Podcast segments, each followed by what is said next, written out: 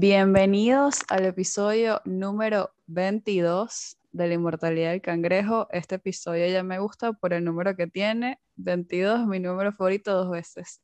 Pero Una canción de Taylor Swift. Una canción de Taylor Swift. ¿Cómo se me va a olvidar, Alba? El álbum sale la semana que viene. Gracias. Y es Alba la que ha hecho la incisión de que es una canción de Taylor Swift, que es lo mejor.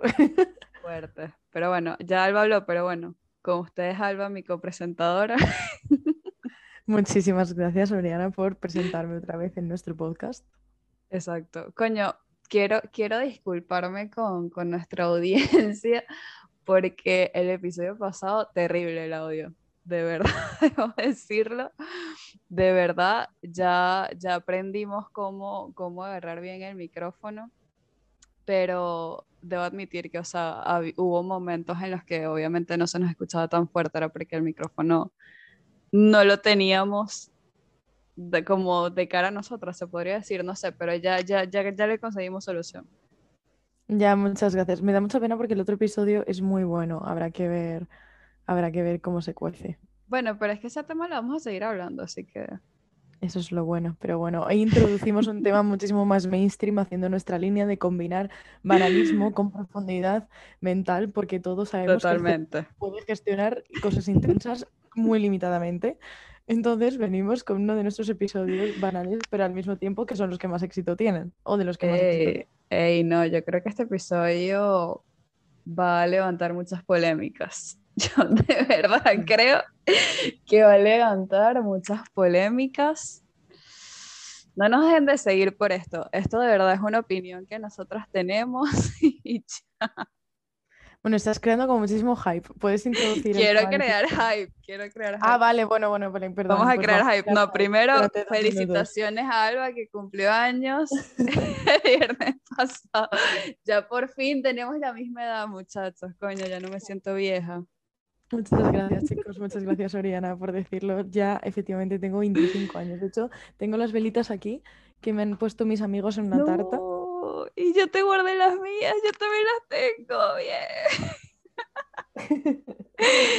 Cuando Luis ya estemos juntas, vamos a volver a poner las velitas de 25 y las vamos a soplar juntas. Ay, me parecería una idea súper bonita. Yo quiero que hagamos eso.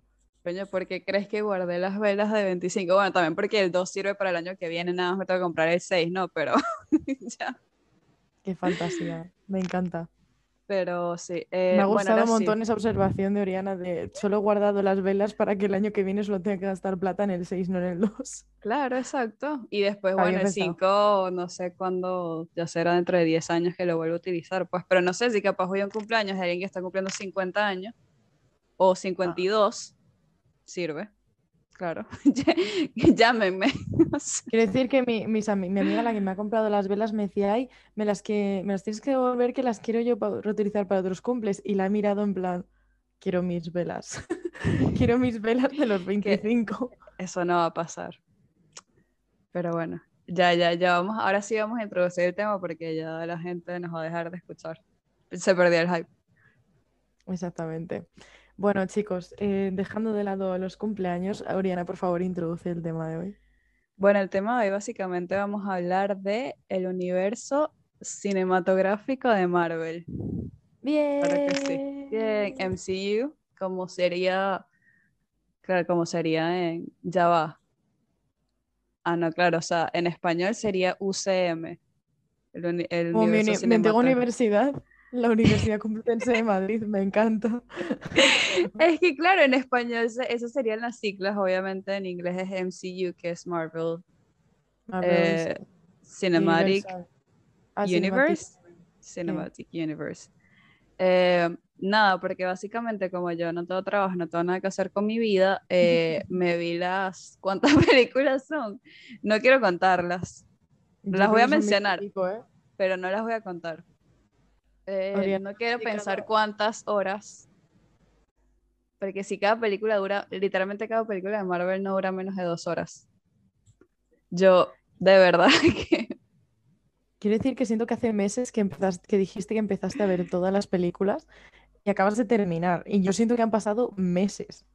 Ey, no, sí, o sea, es que, a ver, Yo las comencé, no me acuerdo si las comencé a ver. Verga, no me acuerdo si las comencé a ver aquí en Liverpool. Porque obviamente ya tengo aquí en Liverpool. A ver, llegué aquí en agosto. Justamente llegué aquí, ¿qué? ¿Hace tres meses? Sí. Creo, que, llegué aquí hace tres meses. De los cuales creo que nada más he estado aquí dos. Eh, porque uno, bueno, la mitad en España y la otra mitad en Alemania, pero pero verga, de verdad no me acuerdo si lo comencé a ver en agosto o lo comencé a ver antes. Pero bueno, el punto es que sí, o sea, es que claro, yo tampoco es que crean que me senté a ver las películas en un fin de semana. Yo nada más las veo los fines de semana, o sea, los sábados o domingos. A ver, hubo estos últimos fines de semana sí me lancé como maratones, así de que bueno, no sé, por ejemplo, en un día vi tres películas por ejemplo. ya, o sea, de resto capaz nada más me veía uno, o sea, capaz por eso me tardé. No sé si hay gente que se ve en un fin de semana todas las películas, creo que es imposible. En cuarentena hay mucha gente que se vio las películas enteras, que nunca había visto una sola película de Marvel y se las vieron enteras en cuarentena, lo cual me pareció un planazo, cabe decir. Bueno, claro, en cuarentena tiene sentido, pero ahorita es como mierda. Yo creo que me volví a ver en cuarentena. Es que ojalá Dexter tuviera la lista, es que ninguno de los la va a tener.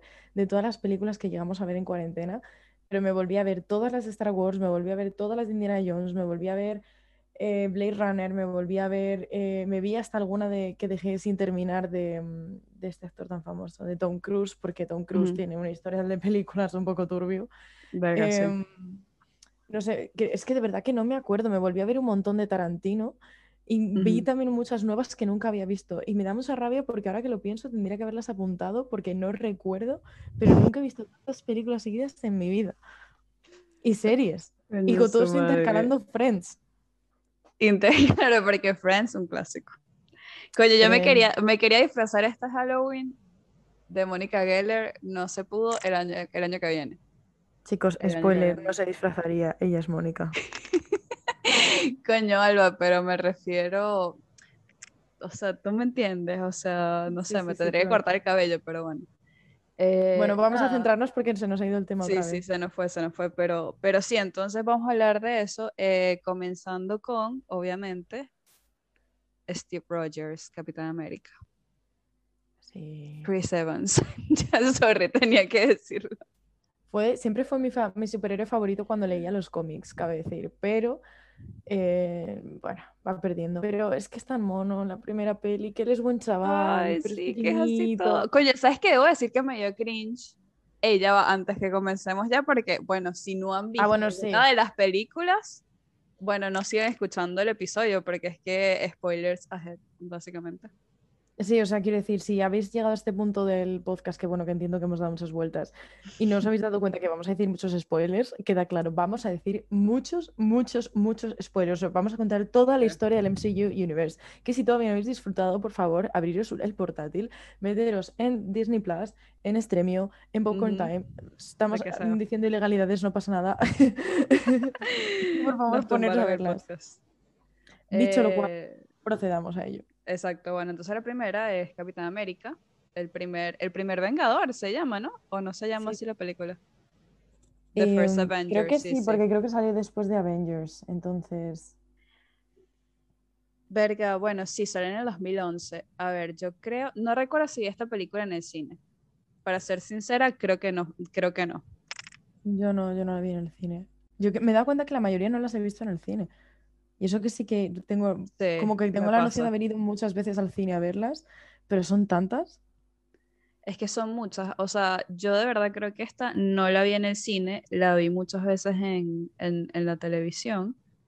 Em, pero a ver, o sea, está bien la película. O sea, creo que. Es que ¿cuántas hay de Capitán América? Creo que son tres, ¿no? Esta no es la mejor. La primera no es la mejor. Me gusta mucho. A ver, es muy distinta al resto porque te pone un poco en contexto. También quiero decir, vamos a explicaros un poco cuál es el orden cronológico para que si alguna vez lo queréis hacer lo hagáis. Es la primera en orden cronológico porque sucede durante la Segunda Guerra Mundial. Ah, exacto. Sí, sí, no había explicado que era por. Exacto, esto es por. Exacto, timeline order, que es orden cronológico. obviamente las películas salieron en otro orden, que creo que la primera fue Iron Man, ¿no? Eh, en el 2008. Sí, lo estábamos comentando antes. Yo creo que Iron Man fue las primeras, o la primera. Sí, yo creo que sí, porque, o sea, Iron Man 2008, porque después las demás, bueno, la de Hulk también sale en el 2008, pero después hablaremos que eso en realidad es como que forma parte, pero no forma parte. No, no, de verdad creo que la primera es Iron Man. O sea, y así siempre lo recuerdo, que Iron Man, yo recuerdo que Iron Man de verdad, no sé, lo recuerdo demasiado viejo para mí, no sé por qué. Iron Man yo creo que... Uh, es que estoy mirando, vale, porque vamos a hacer como nuestra propia lista de cuáles son las mejores, pero voy a mirar en internet según cuáles son las mejores. Y es súper curioso porque cada vez encuentro distintas, eh, distintos ranks. En plan, mm, vale, vale, Ok, ok. o sea, según Rotten Tomatoes, creo que la mejor, sin mentirte, creo que es, ya déjame, déjame, ya creo que es Black Panther. Sí. Es Black Panther, que estoy totalmente de acuerdo. o sea, no tengo más nada que decir. Miento, creo que la mejor para mí es la primera de Guardianes de la Galaxia y después iría Black Panther. Esa está buena, pero coño, no, a mí me gusta, es que no sé, a mí me parece Black Panther, o sea, la historia, Coño, la arquitectura, o sea, el diseño, el diseño del vestuario, es que, es que hay muchas cosas que están bien sí, pero para mí Black Panther no mm, le falta el humor, ¿sabes? Como que está bien, pero, eh, está, pero me parece que como que eh, los Guardianes de la Galaxia en la primera como que aún más, más géneros, ¿no? Como que tienes un lado el de los superhéroes, de, que al final son antihéroes en realidad, ¿no? Y tienes la comedia y tienes la, música de los 70 que es brutal. O sea, creo que es una película mucho más completa. Pero sigo diciendo que Black Panther a nivel diseño, porque quiero decir una cosa, me, vais a jetear un montón por lo que decir. amo, eh, amo completamente la película de los Guardianes de la Galaxia 1. Ahora, tiene los peores efectos especiales de toda la saga de Marvel. Porque yo que soy ¿de inepta, sí, sí, yo de verdad que yo soy capaz de ver el croma y no te lo digo porque yo tengo un superpoder, sino porque el croma es tan obvio. O sea, normalmente es como que me lo creo, como que me cuesta decir, hay gente que se entre, o sea, que quiero decir, estudia esto y sabe muy bien, vale, pues esto es un croma o no. Yo no de esto no tengo ni idea, ¿vale? Yo, chavales, estudio diseño. Pero os juro que, o sea, es como si puedo, como si viera las capas de Photoshop o sea, es tan artificial y es como, por favor, porque es la mejor película y la peor hecha a nivel de efectos especiales. ¿Alguien más tiene esta opinión? Por favor, podéis comentarlo en nuestro Instagram. Alba se quiere sentir acompañada. Sí, por favor. Inmortalidad del Cangrejo Podcast en Instagram podéis comentarlo. Muchas gracias. Eh, ¿Tú qué opinas, Oriana? A ver, vamos a volver, vamos a volver al, porque estamos por orden cronológico y me parece que nos estamos viendo. Eh, ok, la de Capitán América lo pensé mejor, o sea, porque claro, las, las tres que hay de Capitán América es, es la primera del orden cronológico, después viene más adelante la del Soldado de Invierno, y después viene la de Civil War. Una muy buena película, El Soldado de Invierno, de decir. El Soldado de Invierno es muy buena, pero en realidad tienes razón, creo que la primera, la, la, que más me gusta de Capitán América, sencillamente, sí es la primera, pero es como que obviamente tú ves como, ajá, el de ser un samito de Brooklyn, así, o sea, me da cringe el efecto especial que hicieron con Steve Rogers, así todo flaquito, porque obviamente es como que agarraron su cara nada más y la pusieron como, no sé, en alguien de 14 años, en el cuerpo de alguien de 14 años que no tiene masa muscular y después sale Chris Evans así en la máquina, todo sudado, hermoso, bronceado, yo no, marico, pero... ¿Sabes que la actriz que hace de Peggy Carter eh, en esa escena cuando él sale de la máquina le toca los abdominales y en realidad eso no estaba guionizado. Pero es que ella dijo que no se pudo resistir cuando tuvo que Te entiendo completamente. Todos te entendemos, hermana. De verdad, gracias por vivir ese momento. De verdad, gracias. La comunidad. Todos quisimos ser Peggy Carter. Todas. Eh, de verdad, yo creo que es la mejor, exacto, porque te cuenta la historia de él y es básicamente la base de de lo que es Capitán América. Yo creo que es que lo que pasa con la primera Capitán América es que es muy distinta al resto de las películas de, del universo de Marvel. Es muy distinta. Para empezar, es una época que no es la nuestra.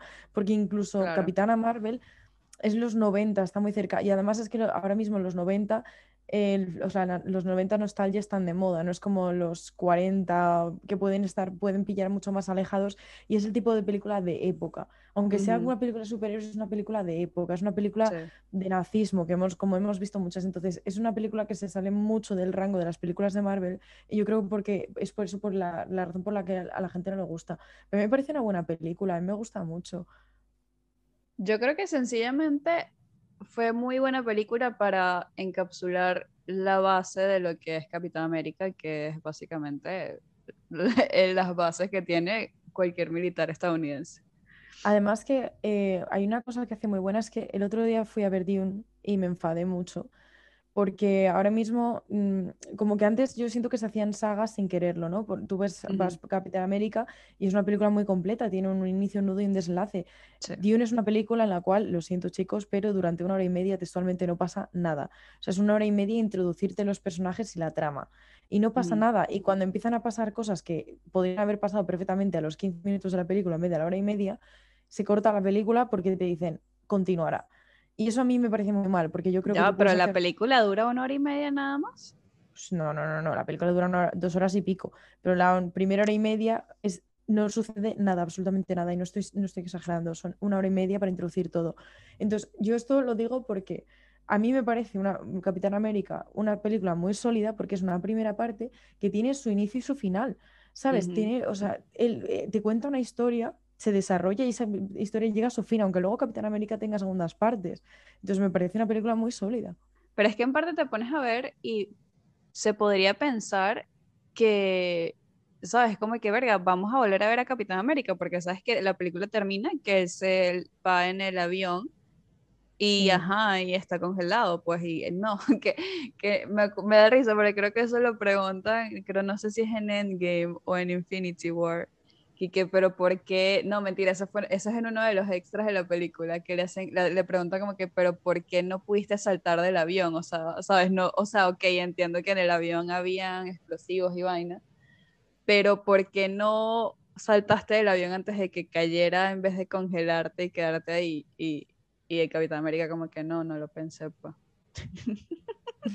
Ese extra me dio mucha risa, fue como, marica, es que de verdad, o sea, porque, porque lo hiciste, pues. ¿Cuánto, ¿cuánto tiempo fue que se congeló? Pues en los cómics es mucho menos tiempo de lo que dice en, el, en la claro, porque, porque esta fue, si eso fue cuando terminó la Segunda Guerra Mundial, fue en el 45. Sí. Por ahí. En los cómics, creo que, creo que los cómics del Capitán América son de los años 60, puede ser los que yo me estuve leyendo. Los que yo me estuve leyendo eran desde los 60, entonces creo que eran como 20 años congelados. Pero en la película se despiertan los 2000, yo creo ya, o sea que unos 80 años. Sí, sí, sí. Pero bueno, me parece muy buena película. Después viene eh, Capitana Marvel, que salió, si no me fue antes de la pandemia que salió, ¿no? Capitana Marvel. Sí. 2019. Yo creo que fue 2018, 2019. 2019, dice aquí. Eh, a ver, a mí me gustó mucho esta película entiendo porque hay gente, entiendo a la gente que le tiene hate a Capitana Marvel. Porque la actriz una gilipollas, confirmamos. es que tú la conoces algo. no, pero es de verdad, o sea, es una tía que me parece muy buena actriz, pero como persona no me gusta nada.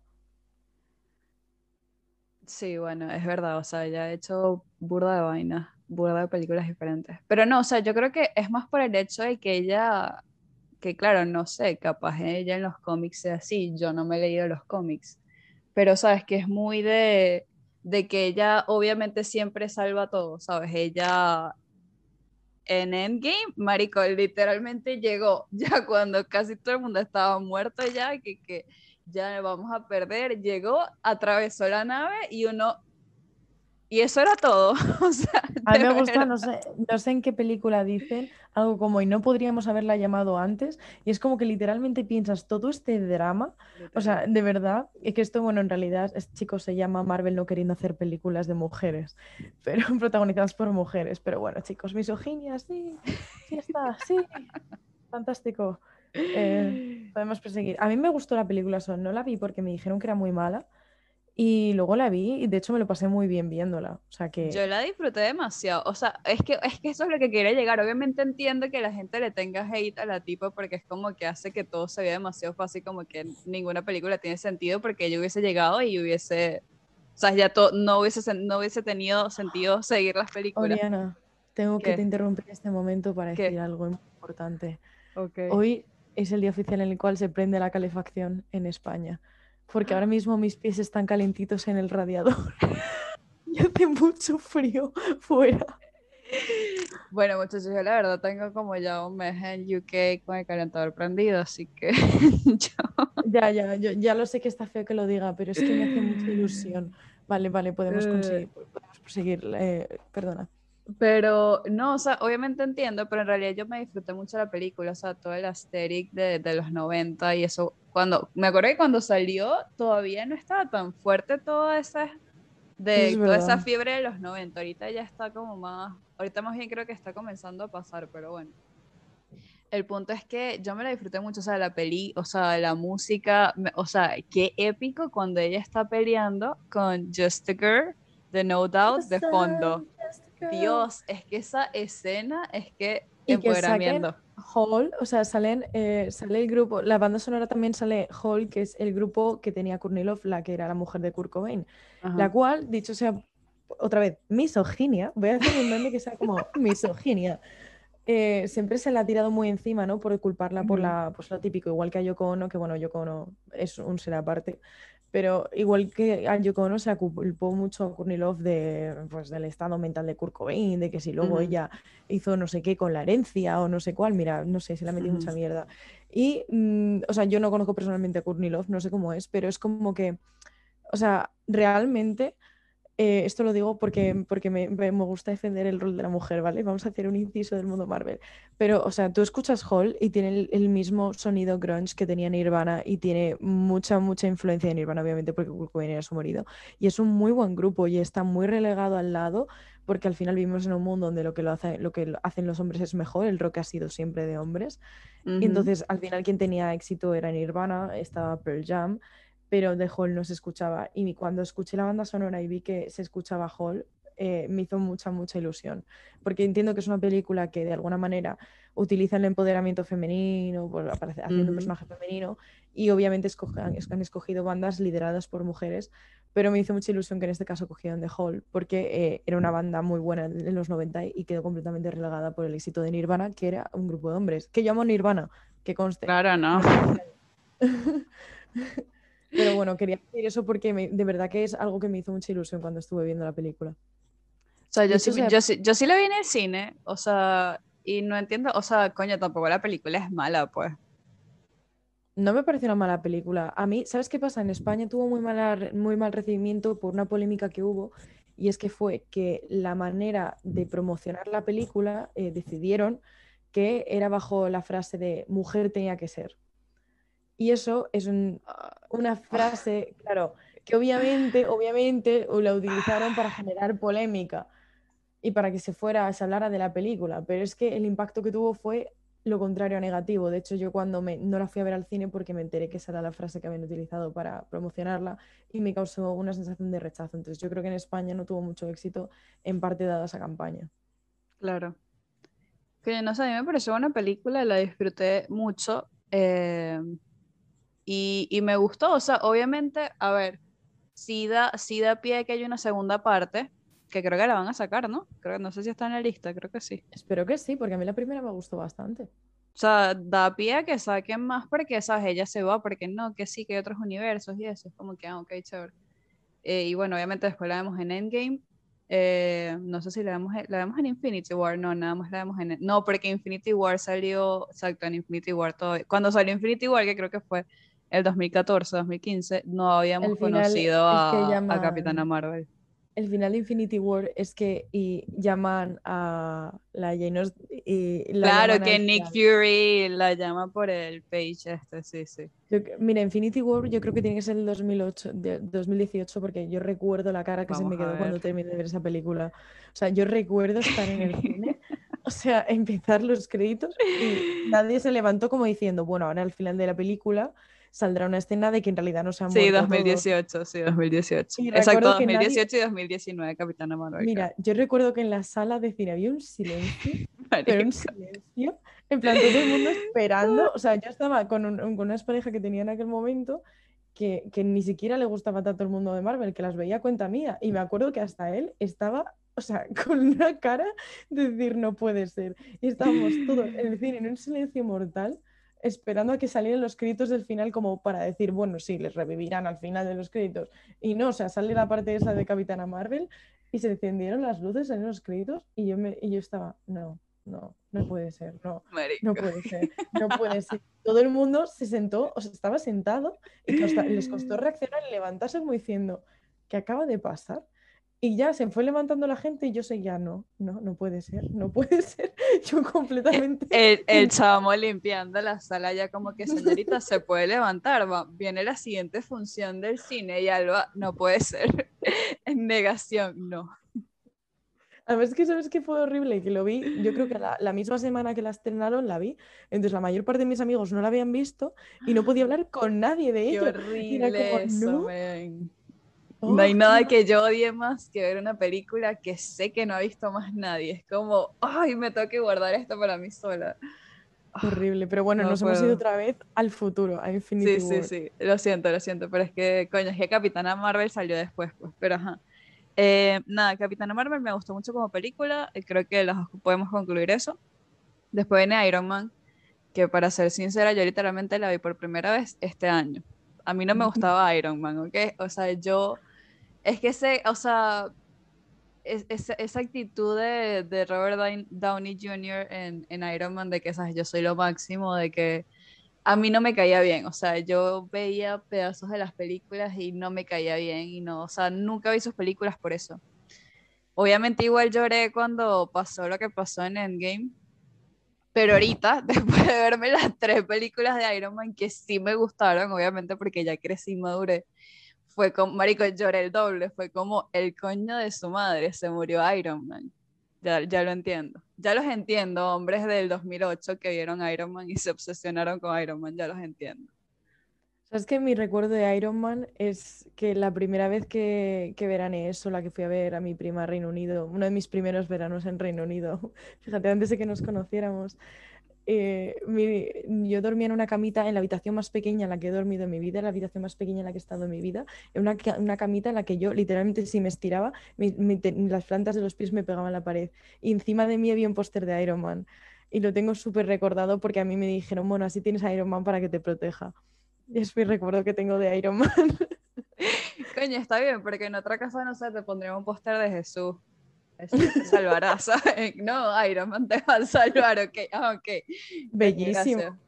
A mí Iron Man, o sea, tengo que decir que Iron Man la vi hace 500.600 años, además me acuerdo que me vi las tres medianamente seguidas un verano, entonces no me, no me acuerdo qué pasaba en la 1, ni en la 2, ni en la 3. Pero yo recuerdo que me gustó bastante, que tuve como, al principio me pasaba un poco eso, ¿no? Pero recuerdo que el opening era con ACDC y es una película también muy distinta porque... El score de todas las películas de Iron Man es arrecho. O sea, pero es que es rock, pero es, es, muy masculino, es muy energía masculina, Alvin, no me puedes decir que no.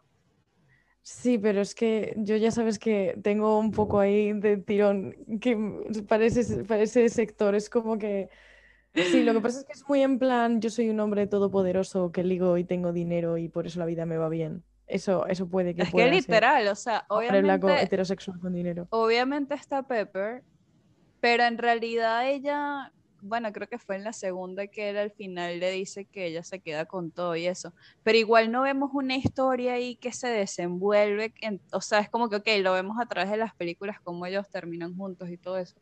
Pero en realidad, coño, creo que Pepper era un, un personaje importante y creo que no se le dio tanta importancia como, o sea, no sé, o sea, era muy, me parece que estaba muy enfocado, exacto, estaba muy enfocado a, a, la energía masculina y Iron Man y todo lo que es ser masculino, no sé.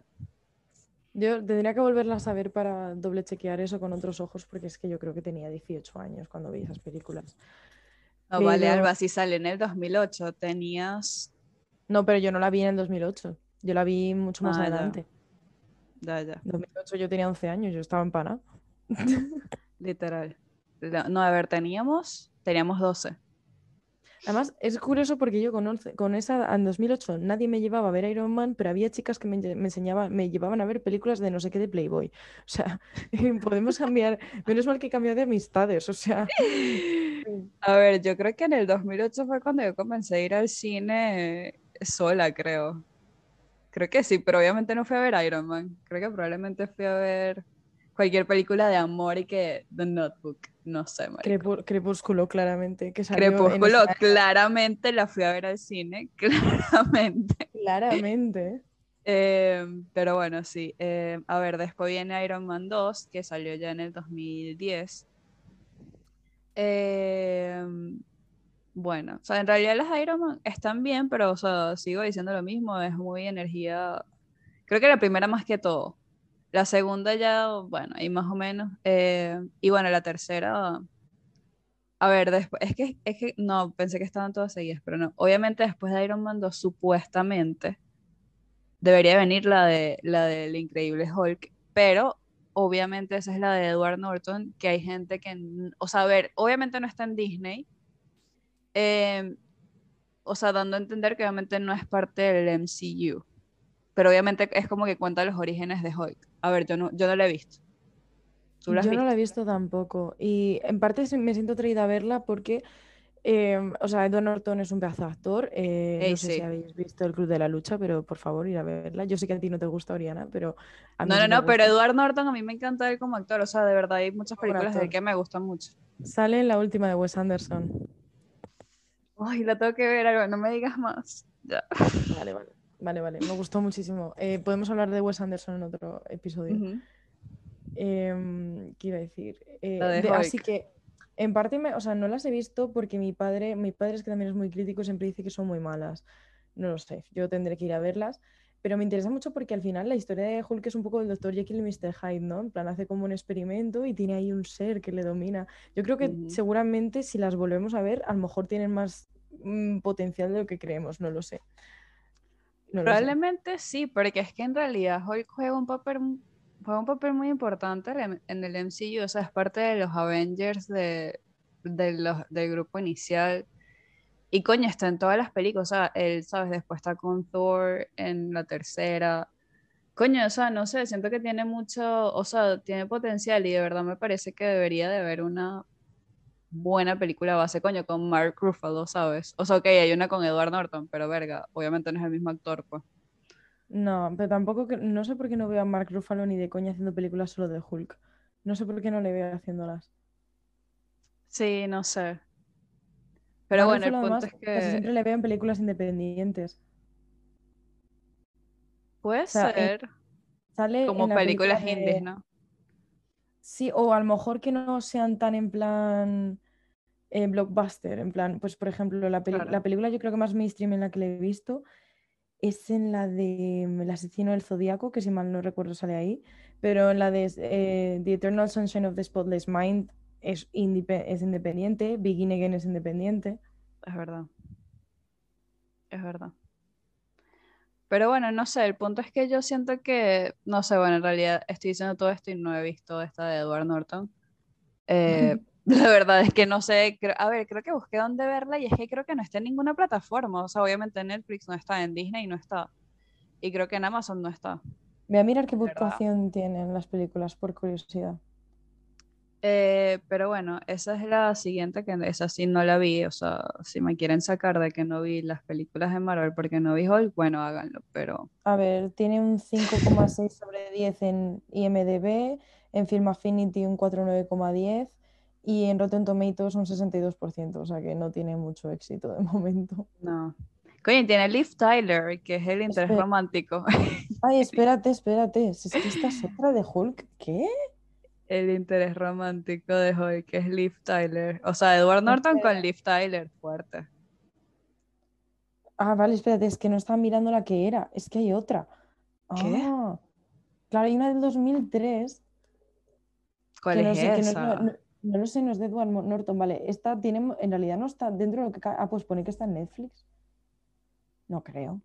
¿Está en Netflix? Pone 6,6 sobre 10 en IMDB, 67% en Rotten Tomatoes y 61% en Metacritic. No es tan mal. En plan, 71% de personas le han gustado esta película. Oye, pues merece la pena. Bueno, o sea, aquí, aquí en Rotten Tomatoes dicen que, o sea, esta que estoy viendo, que dice que está Edward Norton, Liv Tyler. Coño, dice que fue en el 2008. The Incredible sí, claro, he visto otra del 2003. La cosa es que me cuadra porque me suena de pequeña haber visto estrenarse dos de, de Hulk. Vale, yo la verdad es que no. Ey, pero me apetece mazo verla. En realidad es que es como, defíneme los, los, actores populares de los 2000 en una película y te ponen a Edward Norton y a Liv Tyler. Marico, literal, sobre todo Liv Tyler. Sí, Liv Tyler que desapareció. Que es la hija de Stephen Tyler, el cantante de Smith. Sí, sí. Bueno, es que, claro, es que también ella sale en, la del Señor de los Anillos. Sí. Eh, pero bueno. en el videoclip creo que recuerdo era de Crazy de Aerosmith, no me preguntéis si era Saint Liv Tyler y nuestra querida amiga de la película de Clueless, Alicia Silverstone. Sí, sí, claro. Arrechísimo. Quería decirlo porque me encanta que Alicia Silverstone salga en Marica, es que definición de los early 2000, late 90s. Liv Tyler y Alicia Silverstone, o sea, ¿qué hace? O sea. Total. Pero bueno, prosigamos que se nos está yendo la pinza. Sí, sí. Bueno, después sale Thor, 2011. Eh, Verga. Es que yo tengo sentimientos encontrados con Thor porque yo amo a Tom Hiddleston, ¿verdad? Que hace de Loki. Yo lo amo. Alba lo sabe. yo me consigo a Tom Hiddleston en la vida real, muchachos, yo me quedo, yo no podría hablar, yo me le quedaría viendo, probablemente ver, no sé, pero bueno. Yo tengo sentimientos encontrados con Thor porque a mí me parece muy interesante toda la historia, pero yo siento que las películas no le hacen justicia. O sea, a mí la tercera me divirtió mucho, pero, o sea, la primera y la segunda, verga, no sé, es como que, es como que me aburren. Siento que hay, mm. seguramente hay una manera mejor de hacerlas y cómo explicar mejor la historia. No sé qué piensas Yo diría que son inconsistentes. O sea, la primera película me mm. parece más una película, o sea, como que intentaba ser más una comedia que una película como tal, en cierto modo, porque yo recuerdo cómo se publicitaba en España y se publicitaba por los punchlines. Y a ver, la primera película, sin más, ¿sabes? O sea, no tengo muchos recuerdos de ella, lo que significa que probablemente no me impresionó mucho. La segunda dicen que es la más mala, es que hay como, hay como una diferencia súper brutal, porque la primera es una película que ni fu ni fa, ¿vale? Que te puede hacer gracia, la puedes ver, punto. La segunda no me pareció tan mal en sentido de que tenía más jugo, pero no tenía nada que ver con lo que se desarrollaba en la primera película. Que... Y luego está la tercera, que es un género de película completamente distinto, es una comedia. Thor Ragnarok es una comedia. Es, una buena película. o sea, creo que es, es la favorita de Thor de todo el mundo y de las favoritas de Marvel. O sea, yo creo que mucha gente no vería ni la primera ni la segunda otra vez, pero Tornar eh, Ragnarok la vería muchísimas veces. La, esa sí la vi, por ejemplo. La primera y la segunda no las vi en el cine. La tercera sí. A ver, ¿sabes qué me estaba acordando? Yo creo que vi la primera de Thor, porque obviamente vi el año. Creo que la vi en el avión yendo a Madrid en mis 15 años. Te juro que es que me acuerdo y me acuerdo pensar qué película más mala, marico. Es que me acuerdo total que la vi en el avión, ocho horas en el avión. A ver, no sé qué más películas me vi. Sé que creo que con Thor fue la única película con la que pude dormir en el avión porque yo estaba muy nerviosa. Era mi primera vez viajando tantas horas. Y estaba yendo a Europa por primera vez. Y es que me acordé clarito que es que la vi en el avión. Qué fuerte, de la avión de Camino a Madrid. 2011. Pero, pero coño, sí, es que, es que estoy de acuerdo totalmente con lo que dices, es que no hay continuidad, ¿sabes? No es como que de la primera a la segunda, lo único que continúa es como que el romance entre Thor y, y, Natalie Portman. Y Natalie Portman que ni siquiera te cuadra, porque creo que, o sea, creo que Natalie Portman no, no estaba muy cómoda con el actor principal, con Chris Hemsworth. Con Chris Hemsworth creo que no se llevaban bien o no le caía nada bien y eso se nota en la química de ellos. De hecho, ella desapareció de las películas. Eh, no, sí, incluso, incluso creo que en, la, en el último beso que ellos se dan en la segunda, vi una entrevista que eh, era Chris Hemsworth besando a su esposa, Elsa Pataki. no era Natalie Portman, o sea, después pusieron, o sea, con los efectos pusieron como la cara de Natalie Portman, pero no es Natalie Portman. ¿En serio? No lo sabía. Y yo, marico, qué feo. O sea, hasta este punto llevarse mal, quiero decir, sois actores, vuestro trabajo es fingir. ¿Sabes? Bueno, no es fingir, que, es que, coño, o sea, no sé, creo que eso es algo muy importante, coño. Si, si vas a tener una pareja en la película, coño, tiene que haber química entre los actores, pues. Sí, y en esa no. Entonces yo creo que con Thor, las, las primeras películas son un fallo. Pues yo creo que podemos mover pasto Thor. Porque... Bueno, claro, después viene, después de Thor, viene la primera de Avengers, que vamos a ver. Nada más aquí nos habían introducido cuántos de los Vengadores bueno, no mm. nos habían ni presentado. Bueno, Black Widow había salido creo que en la segunda de, Iron Man.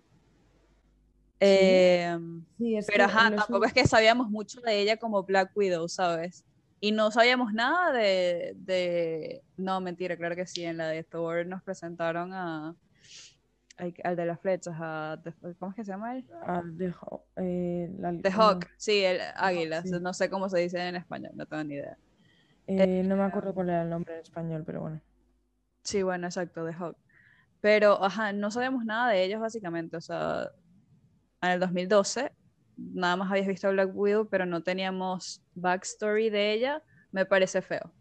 Se tuvo que haber llegado a esta película con un backstory de todos los principales Vengadores. No sé qué piensas tú. Sí, pero no así esta película, o sea, fue un boom en realidad, porque ellos no pretendían ni de coña hacer un o sea, ni un multiverso, ni, ni, ni, de coña pensaban que iban a tener tanto éxito. Y de hecho, Los Vengadores me llamó la atención porque yo me recuerdo que me la recomendó un chico en el instituto que no veía las películas de superhéroes y era todo lo contrario, era el típico chico popular de gustos superficiales. Y fue él el que me recomendó la película de Los Vengadores y a mí me acuerdo que dije, pues tiene que estar bien para que este muchacho me la recomiende, que no ve películas de superhéroes, quiero decir y fue un boom. O sea, fue lo que le dio a Marvel todo el dinero y lo que empezó el MCU, porque realmente fue lo que dijeron, ostras, de aquí podemos sacar dinero. Y de ahí que sacaran más películas y que, bueno, ya sabes lo que pasa ahí, ¿no?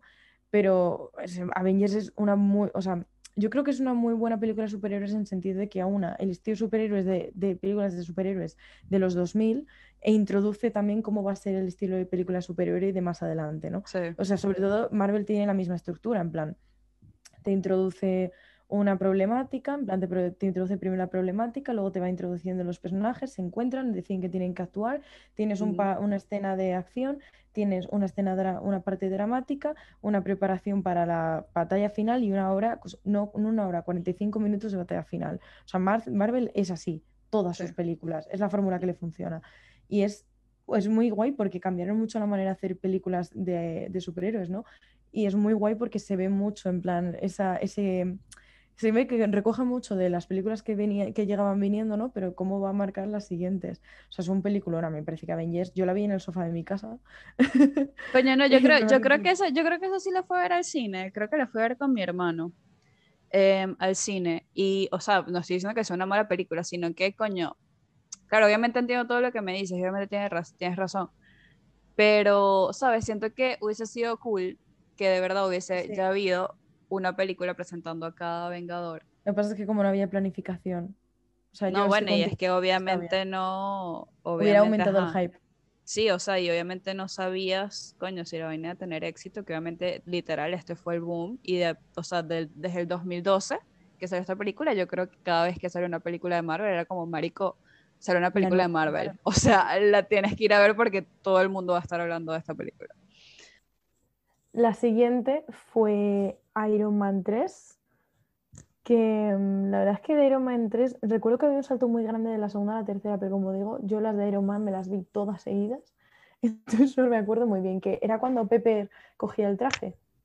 Sí, en esa es cuando, cuando llega el tipo este, el tipo este que claro, lo, lo, hacen un link con la primera película, pero medio débil ahí, y claro, raptan a Pepper, y entonces después, eh, claro, él había hecho un poco de trajes y vaina, y vienen un poco de Iron Man, pero uno de esos es para Pepper, y ella como que se transforma al final de la película, ¿no? O sea, es bastante como medio dark el final, pero, pero no, o sea, es bueno. Yo lo que recordaba al final de Iron Man es que como que él dice que ya no quiere llevar el traje más o algo así. Él al principio, sí, al principio, sí, o sea, era como que, ¿sabes? Estaba, no, y que yo, que no sé si merezco el traje, ¿sabes? El drama. Em, pero después fue como, ajá, no tienes de otra. La verdad es que tengo cero recuerdo de lo que iba la segunda, la tercera. Y si me aprietas un poco, la primera sí, porque es como el inicio, ¿no? Pero. Claro, la primera, la primera es, es, icónica, o sea, porque ajá, él sale de la cueva con la vaina esta así, el Iron Man este. A mí me pareció un poco lento la primera de Iron Man. Puede ser. Es que o sea, cuando él sale de la cueva, yo pensé que ya era la película, ¿sabes? Y después la película seguí, yo mierda, pero ya va. O sea, yo ya siento que la película terminó. O sea, what? Em, pero bueno, si esa es Iron Man 3, 2013. La siguiente es, yo creo que una de las mejores películas de Marvel, podemos decirlo. ¿Cómo, cómo la puntuarías? Antes de decir cuál es. A ver. Marico, sobre un 10 le pondría un 8.5. No le pondría, no le pondría más, pero 8.5. 8.5 sobre 10. ¿Cuánto le pones tú? Yo, ¿sabes qué pasa? Que no me gustaba mucho, la volví a ver hace poco y me quedé embobada, en plan, qué película más buena. Y sobre todo, mira, la película es muy buena, pero hace un guiño al final que a mí ya me ganó, que es cuando tiene a Samuel L. Jackson delante de su propia tumba, viendo la frase de Ezequiel del camino del hombre sabio que sale en Pulp Fiction. Yo después de ese momento dije, yo me caso con esta película. Y sí, por supuesto, estamos hablando de, Winter Soldier, del Soldado de Invierno. Capitán América 2. Marico, es que esa película, o sea, ya la primera nos dio a Chris Evans y, y Sebastian Stan, pero o sea, era como que estaban jovencitos, aquí están como más maduros, no sé, no sé, sorry que soy muy, muy heterosexual en este sentido, pero bueno, muchachos, ¿qué les puedo decir, coño? Soy mujer. Yo reconozco que yo estaba enamorada de Chris Evans porque ah, tiene una película con Scarlett Johansson particularmente que ella hace de nana. Es verdad. Y es el chico que es del ascensor y es como yo miraba esa película y pensaba, ojalá yo encontrara a Chris Evans en un ascensor, ¿sabes? ¿Quién no? o sea, disculpa. Además están muy jovencitos. Ey, sí. Yo me acuerdo de Chris Evans más que todo es en Los Cuatro Fantásticos. ¿Te acuerdas que era la antorcha humana? ¿No, ¿No la viste? Acabo de caer en cuenta que hay algo que no hemos hablado de Avengers. ¿Qué? Lo sexualizada que está Scarlett Johansson en la escena de la Ah, eso le ibas a decir, es verdad, sí, no. Es que ella siempre, es que siempre, ¿sabes? Tiene, o sea, el traje está súper ajustado, tiene el escote aquí en el pecho. Eh, ¿sabes? Entonces las poses, no sé, verga. Sí. Es horrible, la verdad es que, o sea, Scarlett Johansson, el, el, hecho de que ella sea un sex symbol ha sido explotado en las películas de Marvel hasta el cansancio, vamos. Total, es que totalmente. Pero bueno, ¿qué opinas de Winter Soldier? ¿Qué es lo que más te gusta de Winter Soldier? Chris Evans. Creo que lo que más me gusta de Winter Soldier, obviamente, no es el bond, el bonding que tienen ellos dos ¿Sabes? Que es como, yo creo que ahí comenzó, ahí también estaba muy de moda todo esto de bromance. Y justo te Pero es que era muy, ¿sabes? Era como que Steve estaba como que, no, Pocky, qué soy yo, y vaina. Y él obviamente, ajá, Pocky, no, ajá, estaba con la cabeza y vaina. Pero era muy como que, no, que acuérdate y vaina, o sea, era muy bromance. O sea... Era bromance. Era, pues eh, no. Creo que Capitán América eh, y El Soldado de Invierno tienen las mejores escenas o de las mejores escenas de acción de todo Marvel, porque creo que, o sea, obviamente todas tienen efectos especiales, ¿no? Pero siento que las últimas películas tiran más de efectos especiales que de especialistas y yo creo que esta película tiene muy buenas escenas de acción. Tiene la del ascensor, la de la pelea del ascensor. Yo la había eliminado en mi cabeza y cuando la volví a ver hace poco dije, pero qué pedazo de escenas se acaban de marcar. O sea, la de la pelea es magistral. No sé quién es el director de esa película, pero es magistral. A ver, por aquí, Anthony Russo. Pues ni puñetera idea de quién es, pero lo miraré. No, ese, ese es uno de los hermanos, pues. Claro, son los hermanos rusos los que hacen todas las, bueno, todas las de Marvel, todas las de Avengers, creo que las hicieron ellos, ¿no? No tenía idea. Ah, no, no. Creo que eso, creo que ellos han sacado las últimas. déjame decirte, yo que estoy casi seguro. Mira, eh, Civil War también fueron ellos dos. Es que Civil War también es muy buena. Em, ¿Cuál otra? Y nada, Infinity War y Endgame fueron ellos dos. También. Ay, Dios mío, porque se me acaba de colapsar Rotten Tomatoes. Me ha dicho maintenance in progress y me ha hecho de la página. Fatal Rotten Tomatoes, o sea. Pero bueno, sí, o sea, la segunda de Capitán América muy buena. O sea, en realidad, es que yo creo que todas las películas de Capitán América no, no te podría decir una que es mala. Así como con Thor, hasta que no llega a Ragnarok, es infumable. Yo creo que no, pero yo siento que Capitán América, sí, o sea, sí tienen links, ¿sabes? Porque claro, eso es lo que tú mencionabas, que Thor no como que no tiene una continuidad, ¿sabes? No es como que la historia continúa.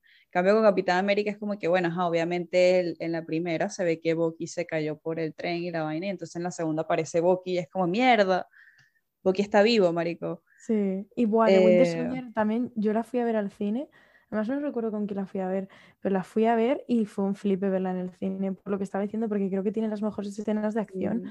También la de la moto con ella, yo que vamos, es que a nivel escenas en plan coordinadas, coreografiadas, vamos, yo creo que de las mejores películas de Marvel con diferencia. y tiene todos, y el hecho de que él, de que Murphy, eh, no Murphy, no, ¿cómo se llama este hombre? Em, ¿Quién? Ah, Samuel L. Jackson. Ajá, ajá, sí, Nick Fury. Bueno, Nick Fury, el hecho de que él muera y Shield tenga como una como que esté llena de Hydra, entonces como que Shield ya no es lo que era, o sea, esa trama es brutal, es lo más anti-Disney que ha hecho Marvel desde que lo compró Disney, o sea, es que es fantástico, o sea, es buenísimo. pero sabes que ahorita que estaba revisando, en realidad esa fue la primera película que ellos, que los hermanos rusos dirigieron de Marvel.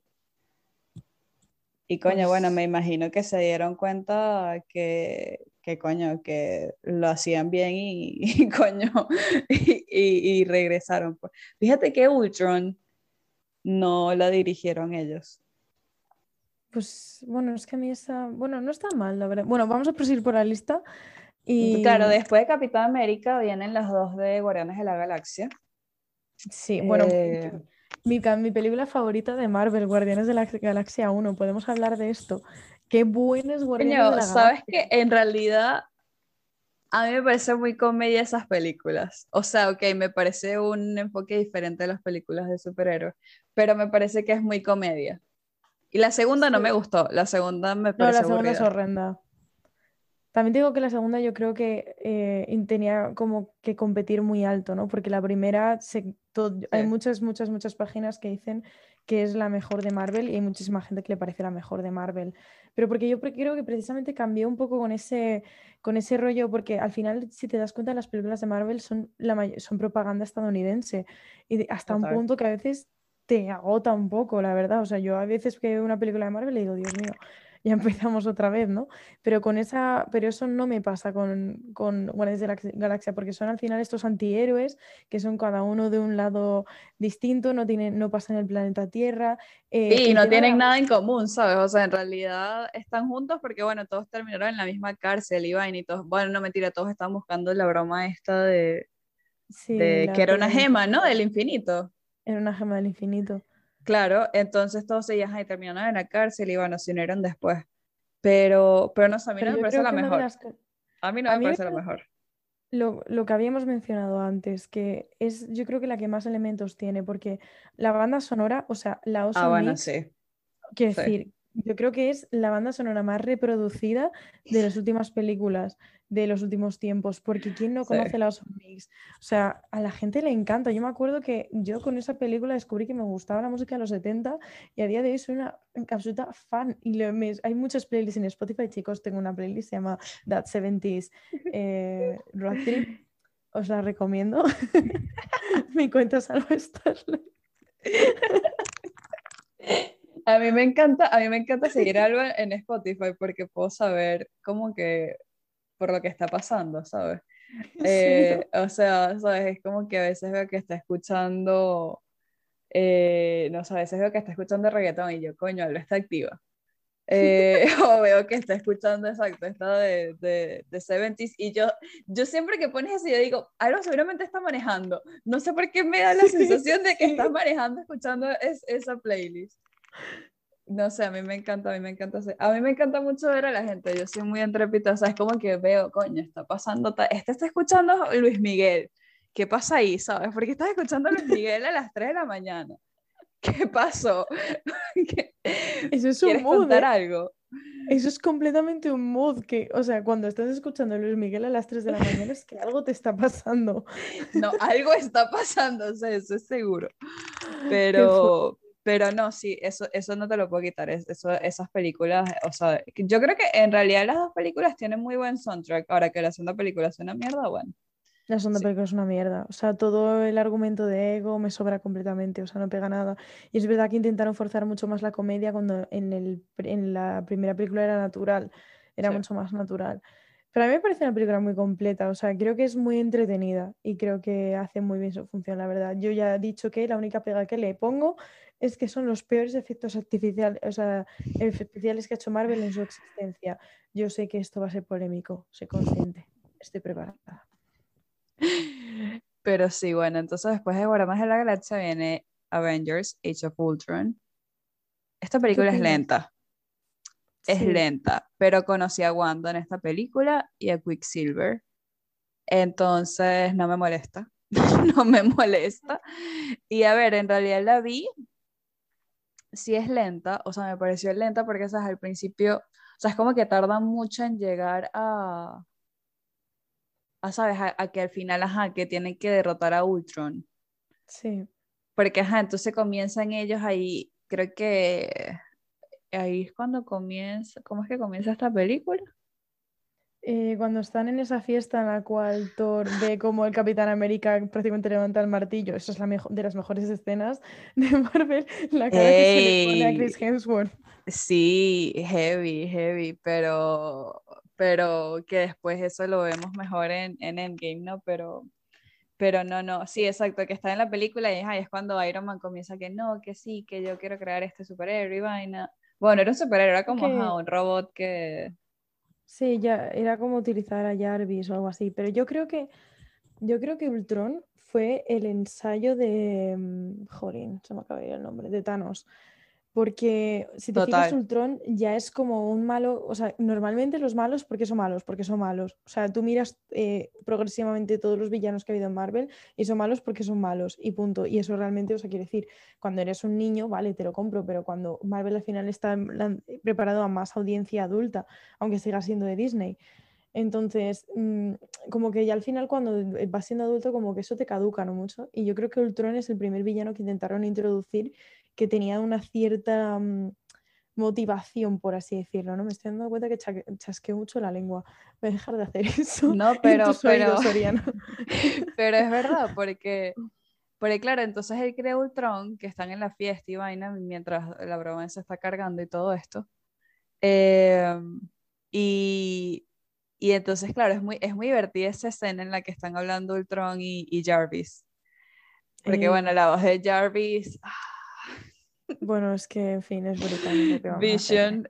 ¿Sabes que es la misma voz de Vision, no? Sí. Claro. Em, y claro tú me lo dijiste, qué gafa.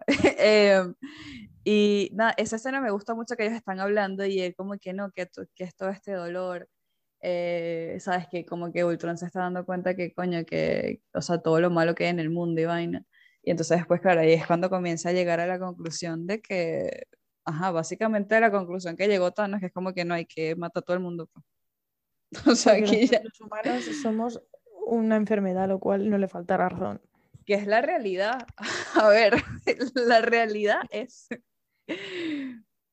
Ahora, ahora las que están a favor de Thanos, pues. O sea, ya... En realidad, o sea, bueno, es que no sé si abrir este melón. Creo que voy a esperar a abrir este melón a que lleguemos a Infinity War, porque voy a abrir un melón y, y yo mejor. No, está bien. Pero a mí me gustó, o sea, me pareció lenta Ultron, pero es buena película. A pesar de que es lenta, es buena película. O sea, porque al final, al final, o sea, creo que la última parte pasa muy rápido. Sí, pero es que, o sea, Age of Ultron es como. Es que, ¿sabes qué pasa? Que yo creo que eh, el problema con los Vengadores en esta época es que yo creo que se organizaron muy mal. Porque Civil War, que es la tercera de Capitán América, era más realmente una continuación de Avengers de lo que fue The Age of Ultron. Es que sabes que a mí en realidad siempre me ha parecido Civil War una de Avengers. O sea, a mí me cuesta decir Capitán América Civil War. Sea, para mí, en mi cabeza es Avengers Civil War. Civil War, claro. Ya, es que se notaba mucho que en aquella época era cuando eh, en un principio no habían planeado unir todos los mundos y en, aquel momento fue cuando decidieron unirlos y se notó mucho por el descompás porque ya tenían firmada yo creo que Age of Ultron que no unía eso y entonces necesitaban como tirar de una película para que diera unidad a eso, entonces utilizaron la tercera del Capitán América para unificar eso. Pero entonces, claro, como que Age of Ultron realmente de alguna manera te sirve, o sea, te sobra, porque la única aportación que tiene esa película es que te introduce a Wanda y a Vision porque el resto realmente como que no, no aporta a la saga como lo puede hacer Civil War, por ejemplo. Claro, porque lo que pasa literalmente cuando comienza Civil War, eh, está el peo de que, que, lo que pasó en Sokovia, que el desastre, que vienen los acordes de, de, de Sokovia, que entonces Iron Man lo quiere firmar, Capitán América no lo quiere firmar, se forma ese peo y eso va la película Civil War básicamente y los Avengers pelean entre ellos. Hay dos equipos y se pelean entre ellos. Em, que, que, claro, o sea, claro, ahí antes de Civil War está Ant-Man, que a mí me parece divertida Ant-Man, pero no me parece la mejor película, sea. Yo Ant-Man la tengo enterradísima, no la fui a ver al cine, además te voy a decir por qué no fui a ver al cine, porque entró Alba Friki, que se leyó los cómics, y dijo, este no es mi, este no es mi Ant-Man, porque Ant-Man en los cómics, yo, a ver, también voy a explicar, eh, yo me leí los cómics cuando tenía 16 o 17 años y me leí los de los 60, ¿vale? No entré a los de los 70, porque son muchos cómics. En algún momento me gustaría retomarlo, pero son muchos cómics y todavía tienen expresiones como caracoles, caramba. Entonces, como que a veces te corta un poquito el rollo, ¿no? Eh, pero cuando yo me estaba leyendo los de los 60, eh, el hombre em, Ant-Man era Hank Pym. Y claro, yo al principio estaba como, pero este hombre, o sea, que sí que todos le adoramos como actor, pero ¿qué hace aquí? Pero claro, eh, eso, eso siempre me, ¿sabes? Es como que, ver, cuando salió, a ver, yo creo que no me vi, no me vi ninguna de Ant-Man en el cine porque en realidad no me llamaba mucho la trama, a pesar de que es Paul Rudd, o sea, yo fan de Paul Rudd por siempre pero no me llamaba la atención la, la, la, trama, me parecía que yo decía, pero es que esto no me parece ir a verlo en el cine, no. Es que sabes qué pasa, que a mí los cómics eh, me aparecía siempre con la avispa, ¿no? Porque ellos eran pareja y siempre estaban juntos. Y entonces como que por un lado me daban pereza porque era como, jo, ya está la típica parejita, moñas del cómic. Pero por otro lado se me hacía muy raro ver una película de Ant-Man sin avispa. Es como que se me quedaba pequeño el personaje, no sé si me explico. Claro. Porque al final En, el cómic como que siempre atacan juntos, hacen cosas juntos, planean todo juntos, entonces solo como tal el hombre hormiga era como que para mí faltaba mitad de argumento, como que queda muy, muy soso, ¿sabes? Que luego la película está muy bien. yo creo que ahora que lo pienso, a mí me gustó más la segunda de Ant-Man. Sí, yo no me acuerdo muy bien. Me parece que tiene más trama, porque claro, ahí también es cuando sale Avispa. Eh, y que van a buscar a los originales, o sea, que va Ant-Man, que va Ant-Ping a buscar a su esposa, que es la avispa principal. Em, y, y, me gustó mucho, o sea, la trama me parece que es como más película de superhéroes que la primera, porque la primera, es que la primera, coño, bueno, es la película base de, bueno, este es el origen de, de este Ant-Man. Sí. Pero ya. No Yo creo que son dos películas que no molestan, pero tampoco aportan mucho. Exacto. Eh, bueno, después aquí en el, en el timeline aparece Black Widow. Eh, yo no sé qué decir de Black Widow. Yo quiero que hablemos de Black Widow porque eh, creo que en Infinity War vamos a hablar de muchas cosas y nos vamos a dejar de lado esto, así que podemos hablar, yo creo que esto es un melón que me apetece que abramos, no sé cómo opinarás, de lo mal, o sea, que está escrita, o sea, Marico, es que a mí me decepciona, o sea, de verdad, yo lo mucho que esperaba una película de Black Widow y más como nos dejaron en Endgame y nos dieron esta película y yo la vi y yo dije, yo voy a asumir en mi vida que esta película no existe y así voy a vivir mejor. Pero es que Black Widow, o sea, yo siento que Scarlett Johansson, el personaje de la vida negra, es uno de los, de los personajes con más potencial que que tienen, porque estás teniendo una, un personaje que es una doble agente, que nunca sabes realmente de qué lado está, eh, personificada por... Quiere conocer su origen, ¿sabes? Claro, es muy interesante, pero es que, o sea, voy a hacer la lista de todas las cosas que me parecen mal con Black Widow, y lo siento, eh, pero este es mi podcast y me merezco desahogarme. Dos horas hablando de Black Widow. No, dos horas no, pero vamos a empezar por el principio, y es que ella siempre ha sido el, personaje que, el supporting actress, o sea, ella está ahí eh, haciendo el papel de tía buena para que son cuatro o cinco tíos y ella está ahí como I'm not like other girls eh, trope, en plan, pero claro, increíblemente sexualizada, por supuesto.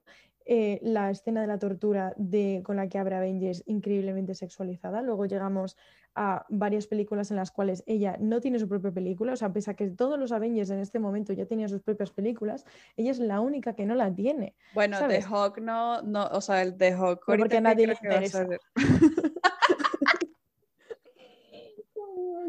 Madre, ¿sabes qué? En realidad a mí me parece que a The Hawk le dieron protagonismo más fue en Infinity War y en Endgame. O sea, hay mucho tiempo de esas películas que se enfocan en él, pero sigue con Black Widow. Bueno, para, para seguir, la fuerza en un romance con Hulk, que no pega nada, que que sepas en el cómic estaba liada, no sé, siempre lo confundo, no sé si era con el de, con el Era con Capitán América. Era con Capitán América, sí, es verdad, porque luego ella pasaba de él, se volvía a Rusia, él se arrechaba y se, se piraba de los Avengers y traía eh, a Black Panther, que durante una época era el capitán de los Avengers. Em, ¿Por dónde iba yo? Así, ah, bueno, eh, entonces le fuerzan un romance con, con, con, Hulk que no pegan nada, pero es que... Y es que, y es que no llega nada ese romance tampoco. Porque no pegan, porque nadie va a sipear eso, pero es que hacen algo peor en medio de la película que, que sipear esa relación, algo que a mí me pone mala, que es en el momento en el que ella dice algo como, es que yo no me siento una mujer completa porque me estirparon los ovarios y soy una mujer fría porque no puedo tener hijos. Y ahí Alba dijo, vamos a ver. Ahí Alba se levantó, puso la mano en la mesa y dijo, ¡ah! ¿Sabes? Se puso gritar, o sea todo un personaje como puede ser la viuda negra y lo reduces a que su mayor problema es que ella no se siente mujer porque no puede tener instinto maternal, porque no puede tener hijos. Porque chicos, el único personaje femenino que había en toda la puñetera saga tiene que tener un carácter maternal. Y como no le pega, vamos a quitarle los ovarios y que eso sea el centro pivotal de su, de su personaje. O sea, o sea, podemos hablar de lo misógino que es esto. Es horrible. No, a mí, a mí en parte me pareció fatal la película porque me pareció fatal la película. O sea, yo estaba como que, bueno, ajá, eh, ajá, nos contaron un poquito del origen, pero contigo eso siento que estuvo como muy, o sea, no sé, siento que es este tipo de película que como que hicieron rápido, ¿sabes? Como que no lo pensaron bien y salió y es como, y yo, ajá, pero ¿a qué llegamos con esto? o sea ha salido después de que mataran a su personaje. O sea, llevan 10 años haciendo películas de Avengers. La han metido. Hay películas de Avengers en las que ella sale, pero no dice nada. No tiene ningún tipo de diálogo. La han matado. Y encima, volvemos al tema, tema misógino.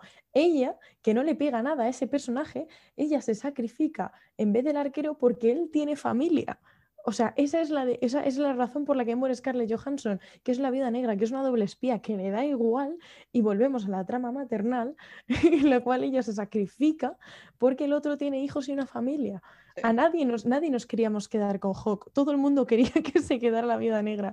y encima le sacan la única película que tendría que haber llegado hace 10 años, cuando ya han matado al personaje, entonces todo el mundo le da igual no, y no tanto que le da igual, sino que es como, coño, yo tenía más hype porque iba a salir la película y dije, coño, con esto es como que se cierra, ¿sabes? El broche de oro de verga ya. Ok, la mataron, pero bueno, se fue por todo lo alto. La película no, no cumplió con mis expectativas. O sea, de verdad me pareció que, o sea, quisieron hacer muchas cosas con la película, capaz no les dio tiempo y la vaina al final para mí no tiene sentido. O sea, es como que, ajá, bueno, el, el, enemigo de ella ya por fin lo pudo matar al final, pero es que siento que fue todo muy rápido, o sea, y que de repente estaba, eh, de repente ella era niña, de repente ella estaba, no sé, o sea, siento que al final no nos cuenta bien el origen. Pero es que además a mí me parece muy mal porque es que al final siento que la película volvía a pivotar alrededor del tema de la familia con personajes que no nos importan y que son ridículos. Un personaje como Black Widow, al menos desde como nos lo han pitado en las películas, es una tía fría, es una tía calculadora. Yo me esperaba una película de Black Widow como una película de espionaje.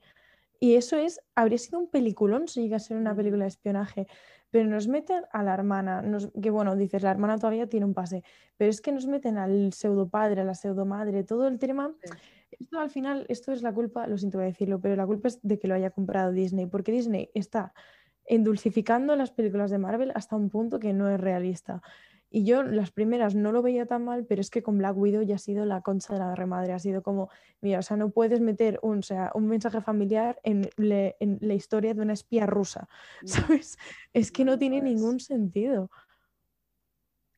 Pero bueno, sí, eh, decepcionada. Yo sigo viviendo mi vida ignorando que esa película existe. No la voy a volver a ver ni por error. Eh, y nada, yo sigo admirando a Black Widow. No importa. Em, a ver, después... a ver, después viene. Después viene la primera de Spider-Man, del Spider-Man de Tom Holland, que es el que forma parte de MCU. Tú me dijiste que no la has visto. Sí, la primera sí, la segunda no. A mí me gusta, a ver, yo me he visto todos los Spider-Mans, o sea, Tobey Maguire, Andrew, Mark, eh, Andrew Garfield y Tom Holland. Todas son buenas. Yo no te voy a decir que alguna no me gusta. Bueno, a mí las de Andrew Garfield... Coño, no sé, porque para mí estaba Emma Stone y yo, ah, coño, yo amo Emma Stone. Ya sabía que iba a ser, ya, yo también amo Emma Stone, pero quitas Emma Stone y la película no se sostiene. Bueno, sí, eso es verdad. Pero, pero no sé, o sea, a mí me entretienen todas las películas de Spider-Man, yo me las disfruto, yo, voy yo, he visto, yo he ido al cine a ver todas las películas que salen de Spider-Man, excepto este último. Pero a mí me parece que el Spider-Man de Tom Holland, coño, me parece que entra más en el carácter de lo que en realidad es Spider-Man en los cómics, que es un chamito. Sí. Ok, bueno, Tom Holland tiene nuestra edad, pero ajá, Andrew Garfield tenía como 28 años cuando grabó la película y Tobey Maguire, tenía 30. yo creo que 30 y algo. O sea. o sea, Tom Holland en cambio tiene como esta frescura de que es un carajito, de que es estúpido, de, ¿sabes? No sé, o sea. Y que tiene cara de niño. Y tiene cara de niño. Yo creo que Tom Holland, mira, yo creo que las, a nivel películas son mucho mejores las de Tobey Maguire, al menos las primeras, porque en fin. El, drama de esas películas de Tobey Maguire, o sea, la pero novela. Escúchame, a mí me gusta tanto la primera película que yo tengo por ahí pintado por mí, que en algún momento lo puedo enseñar, un cuadro de la escena del beso de Spider-Man, lo tengo oh. pintado acrílico. Hey, pero eso es icónico. Es que es bellísimo. Además ganó el premio al mejor beso en ficción o algo así. Pues yo creo que la de, o sea, Toby o sea, perdón, las películas de Tobey Maguire son las mejores, pero el mejor Spider-Man es el de Tom Holland. Pero, pero total, o sea, yo, o sea, es que sí, para mí Tom Holland es como el, el, el em, o sea, él es la persona, él es el, que, él es el Spider-Man original para mí. A pesar de que a mí, a mí las películas de Spider-Man a mí no me entretienen mucho. O sea, creo que la segunda me entretuvo más porque estaba Jake Gyllenhaal y es como más entretenida, pero la primera a mí me pareció lenta, me aburrió, he dormido varias veces. Las de Tom Holland. A mí me gustó más la segunda. Sí, yo es que creo que son muy, muy de niños, muy Disney. Entonces es como que... Sí. Está muy... ¿Sabes qué pasa? Que es, es, es extraño, ¿no? Porque como que las de Tobey Maguire tienen una conversación mucho más adulta y es verdad que es un fallo que él sea tan mayor pero yo creo que podrían haberse hecho la combinación, en plan, el drama adulto, pero con un chico de 17 años, porque, a ver, si con 17 años eres un crío, pero perfectamente eres capaz de tener drama de adultos. Obvio. Obviamente. escucho mejor así. Pero, pero no sé, o sea, a mí la primera, de verdad, yo me he dormido varias veces viendo esa película, no les voy a mentir. Vaya. Me gusta Tom Holland, pero, verga. Aña. Bueno. Tom Holland seguiremos recordándote por ese pedazo de lip sync que hiciste. Yo lo recuerdo por la película que él sacó con Netflix que está Robert Pattinson, que es que Alba, o sea, él hace un acento sureño que yo dije, pero este carajo es británico. O sea, a ver, eso se llama, creo que es algo del diablo. La película es muy dark. Madre mía. Pero a mí me impactó tanto el acento que tiene tanto él y Robert Pattinson, así súper sureño de los Estados Unidos, que yo dije, marico, pero estos carajos son británicos. Eso. O sea, ¿podemos hablar de cómo Robert Pattinson creo que es un pedazo de actor? Robert Pattinson es tremendo actor, pero eso lo vamos a ver para otro episodio. Vale. Eh, a ver, después de la primera de Spider-Man viene Black Panther. Para mí, personalmente, la mejor película de Marvel. De verdad. Yo creo que después de Guardianes de la Galaxia es la mejor película de Marvel. Bueno, para mí es la primera. Pero es que no sé, o sea, a mí me parece, o sea, yo no tengo nada, de verdad, no tengo nada negativo que decir de esta película. Habla tú, pero yo no tengo nada negativo que decir de esta película. Yo personalmente tampoco. Además, a mí lo que más me gustó de la película, casi por encima del argumento, eh, fue que yo hacía muchísimo tiempo que, además, justo en aquella época lo pensaba mucho, ¿no? Que eh, la estética de muchas culturas eh, siempre ha sido explotada y llevado a. se ha occidentalizado, ¿no? Que eso, bueno, puede tener mucha discusión en la que no vamos a entrar, ¿no? Pero siempre mm, como que de alguna manera todo lo que viene de, algo que es muy tradicional y muy folclórico se ha sabido actualizar y hacer que tuviera cierta pregnancia ¿no? en, la actualidad y que con la estética africana nunca había pasado eso. Y justo llevó Black Panther y me pareció justo, justo, justo lo que yo pensaba que el mundo necesitaba, que es una, una reinterpretación de lo que son todos, es que mm, yo no entiendo mucho, sé que todos esos estampados africanos realmente, obviamente, pues cada país eh, tiene el suyo. Que sí, ¿no? Que, pertenecen a diferentes tribus de, todo el continente africano, pues, o sea, básicamente es como que... Está hecha de ello, de lo que es la estética a nivel moderno, a nivel que parezca atractivo para porque yo entiendo que muchas veces que las generaciones jóvenes como que rechazan la, el folclore del que vienen porque parece anticuado, ¿no? Yo es algo que por lo menos en mi país veo mucho. Y yo creo que para preservar ese, ese estima cultural tiene que ser como de alguna manera modernizado, ¿no? Y la Panzer en ese sentido es una obra maestra porque han sabido coger lo tradicional y convertirlo en algo tan flashy, tan del 2021, ¿no? Tan en plan, mira, esto es una cultura increíble y os la vamos a estampar en la cara. O sea, los trajes de las Dora. No me sé mal. Dora Milash. De las Dora Milash. Eh, todos. No, de las otras tribus, porque sabes que, o sea, eh, Wakanda era, estaba formada por varias tribus. Entonces, cada, cada tribu tiene diferentes vestuarios. Tiene diferentes, o sea, cómo se maquillan, el peinado. O sea, es que todo, me parece que la cantidad de detalle de esa película. los estampados de las salas yo me acuerdo, en plan, la, incluso a nivel en plan de diseño de interiores, los espacios estaban muchos basados en patrones que tú has visto en pañuelos africanos. Es que era... La arquitectura. O sea, Alba, es que hay un edificio que tiene, que obviamente eso es algo que eh, en el Amazonas están estas casas que son hechas con, con paja, ¿no? Se me olvidó el nombre ahorita. Qué malo venezolano y arquitecto soy al mismo tiempo. Pero el punto es que era un edificio, así era un rascacielos que terminaba en esta estructura y era como marico, es que claro, eso es muy de la sabana, ¿sabes? Tú estás en la sabana, si sea en América o estás en África, y vas a tener ese tipo de edificaciones y qué recho, o sea, y obviamente era un rascacielos así, no sé, me pareció increíble, o sea. A mí es que me parece que, es que me siento fatal porque me estoy refiriendo a África, a cultura africana, como si todo África fuera un país, pero lo siento mucho porque es que no sé distinguir entre culturas africanas. Esto es algo que yo tengo que aprender y lo tengo súper pendiente, soy consciente. Dejando eso de lado, o sea, a mí me parece que la cultura africana se tiene una riqueza que es increíble y, que como que se saca muy poco a la luz, ¿no? Es como muy desconocida, porque, bueno, en fin, eh, racismo. en fin, fantástico. Eh, pero, o sea, me, eh, y Black Panther es como que hace magia con ellos. se nota muchísimo que las personas que trabajan en. Porque hay muchas veces que hay películas con protagonistas negros, pero que lo han dirigido blancos. Y se nota mucho que no es el caso de Black Panther, porque la diseñadora de vestuario que es tan famosa. el director. Es negro también. Y eso se nota tantísimo cuando una película de una historia negra está dirigida por gente negra es tan, o sea, se nota tanto y se agradece tanto porque la manera de contar la historia es radicalmente distinta.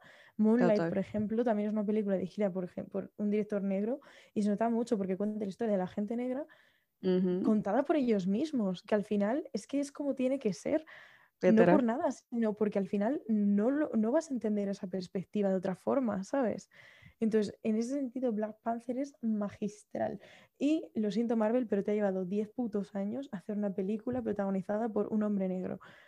O sea, ojito. No, y tremendos, y o sea, y es que vamos a hablar de...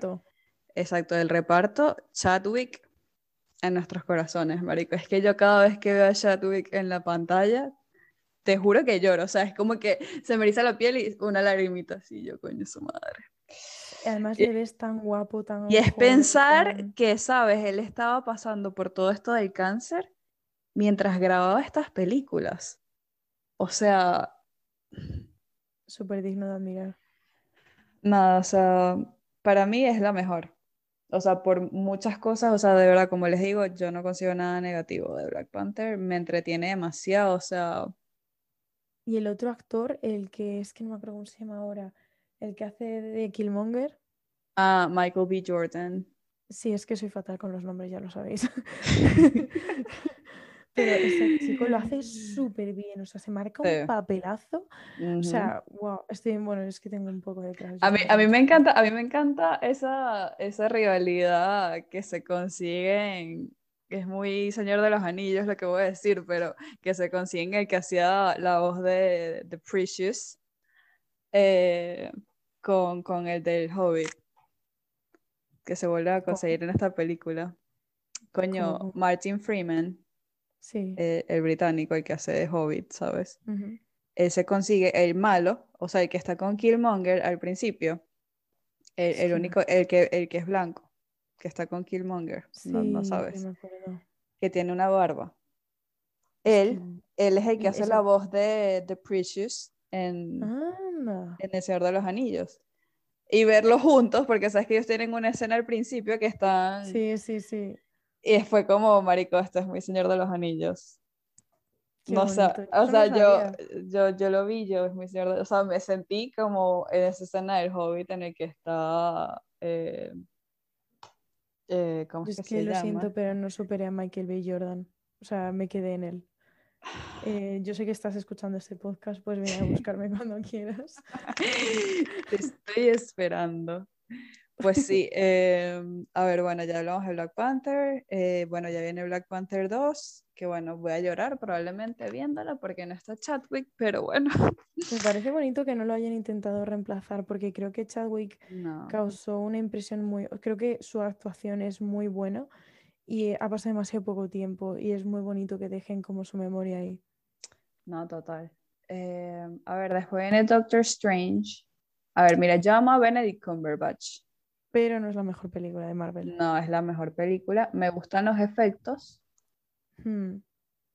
Aunque, o sea, es como que me gusta lo que quieren lograr con los efectos, pero contigo eso tengo sentimientos encontrados con los efectos. Es que creo que la saturan demasiado. Creo que eso era un recurso estilístico que tendrían que haber utilizado con dosis pequeñas para causar impresión, pero como lo utilizan tanto, te empalaga.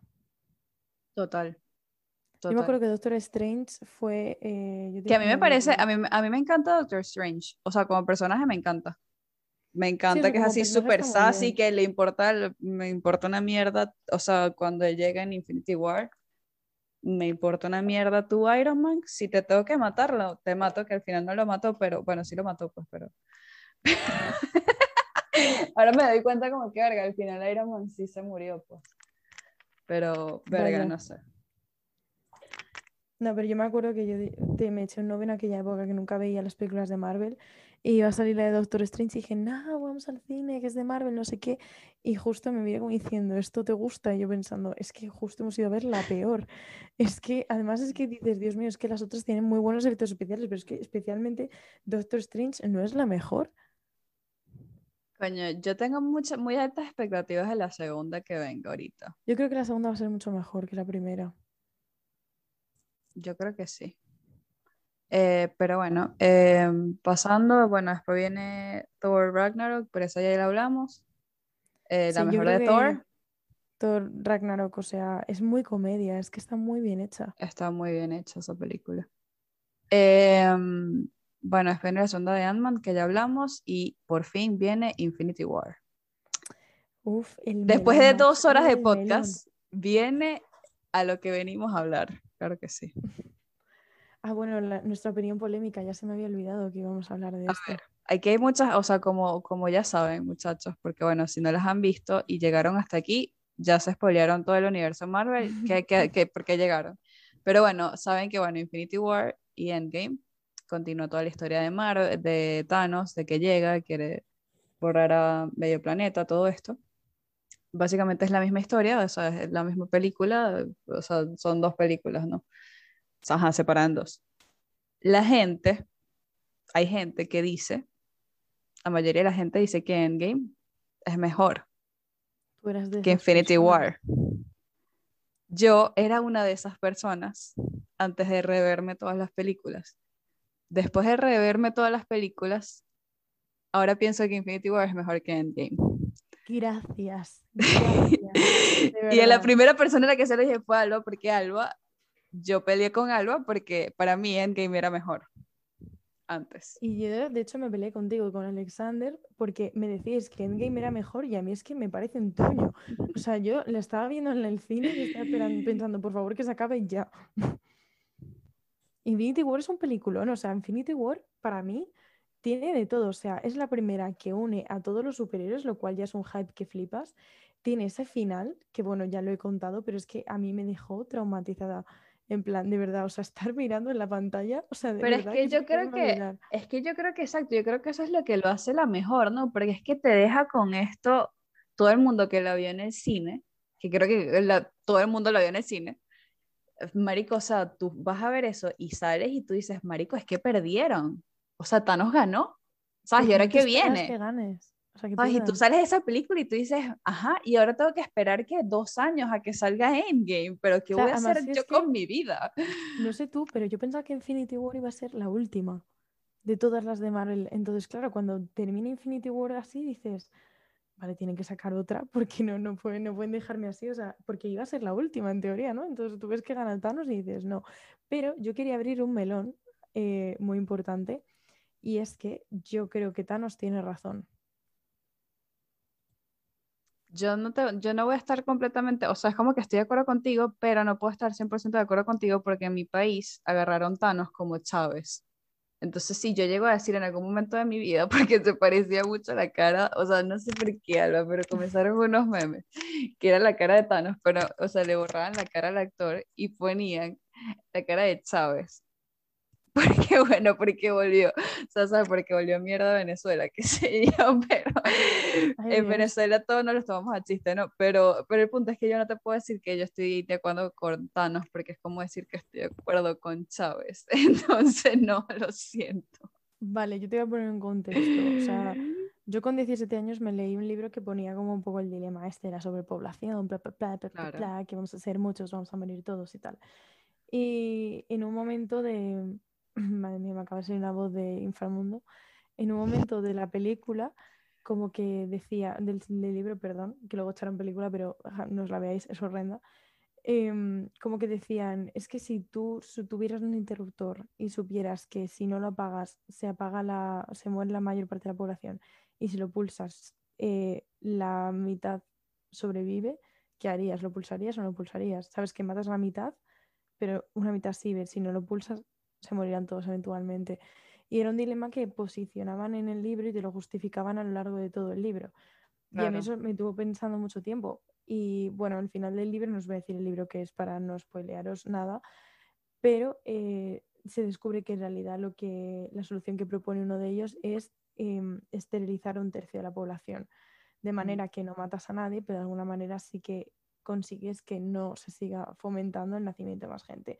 Y yo me di cuenta con mis 17 añitos que probablemente eso tenía razón. Entonces, que hayan metido esa trama en un blockbuster como es eh, Los Vengadores, me parece increíble. Y yo creo que eso es lo que hace Infinity War, eh, además del hecho de que este Thanos es el que gana, brillante. Porque es algo que siempre es como un dilema moral, ¿no? Y lo ves cumplirse. Sí, no, o sea, claro, o sea, eso, o sea, a ver, a mí las dos, las dos películas son muy buenas. Yo no estoy diciendo que Endgame sea una mierda porque no lo es. No, ahora pasamos a Endgame, no te preocupes. Me pero, pero, pero es que claro, o sea, Infinity War, o sea, yo la cosa que tengo con Endgame es que siento que es muy lenta. Sí, Infinity War en cambio es como que no, ¿sabes? La película ya comienza y es como que no, qué rápido que, la, que que, que, que las Infinity Stones, que ya viene Thanos a buscarlas, que entonces que hay que detenerlo, entonces llega Thanos y todo es así súper rápido, de repente estamos en Wakanda ya y se acabó todo y Thanos hizo así y, ajá, y se fueron la mitad de los superhéroes y uno y que marico, ¿y ahora qué hacemos? es que yo creo que Infinity em, War cumple con las expectativas porque tú quieres ver a todos tus héroes juntos y consigues ver a todos tus héroes juntos, que es verdad que al final cada escena es muy corta, ¿no? Pero al final consiguen meter a todos, que se te haga rápido y dinámico, que se te haga ligero, te cuentan una historia y te dan como el twist, ¿no? Este, el twist, no me acuerdo cómo se llamaba esto en inglés, pero básicamente le dan el giro, el plot twist en el cual tú ves como el final el malo gana, ¿no? entonces como tú te pensabas que era la última, pues... Pero yo no pensaba, yo no pensaba que, que, sabes que capaz había muerto. ¿No? Que, o sea, y los que habían desaparecido que se habían muerto, o sea, yo no pensaba que iban a volver. Yo pensaba, sinceramente, o sea, yo al principio pensaba que iba a ser la última película y que les hubieran matado a mí y que ganara Thanos, a mí eso me, dejó en plan, ¿what? Y luego, claro, tú pensabas... Marica, y es que es el silencio, es que es el silencio en ese momento, ¿sabes? Como que, ¿sabes? Es como que, ajá, todo el hype así de que estaban peleando, que, que le querían quitar el guante, lo que sea. Y entonces, cuando hace así, ajá, el silencio y vaina, y comienzan a desaparecerse uno por uno, y es como, marico, pero, ¿sabes? O sea, es horrible, es un trauma.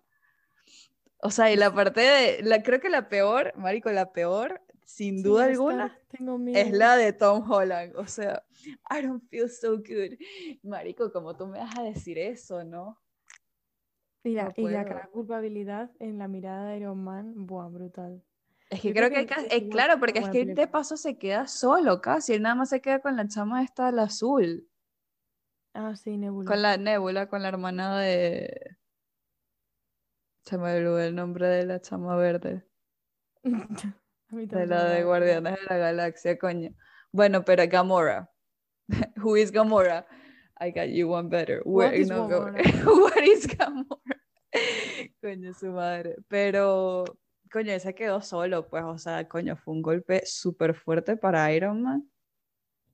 Y bueno, ajá, después así es como comienza Endgame, que él está ahí solo, que se va a caer el oxígeno y vaina, que estaban perdidos, o sea, es que Endgame, o sea, es que Infinity War, claro, eso es lo que estábamos hablando, ¿no? Que te deja que obviamente pierden y te deja esta sensación súper agridulce de marico. Es que tiene buen ritmo.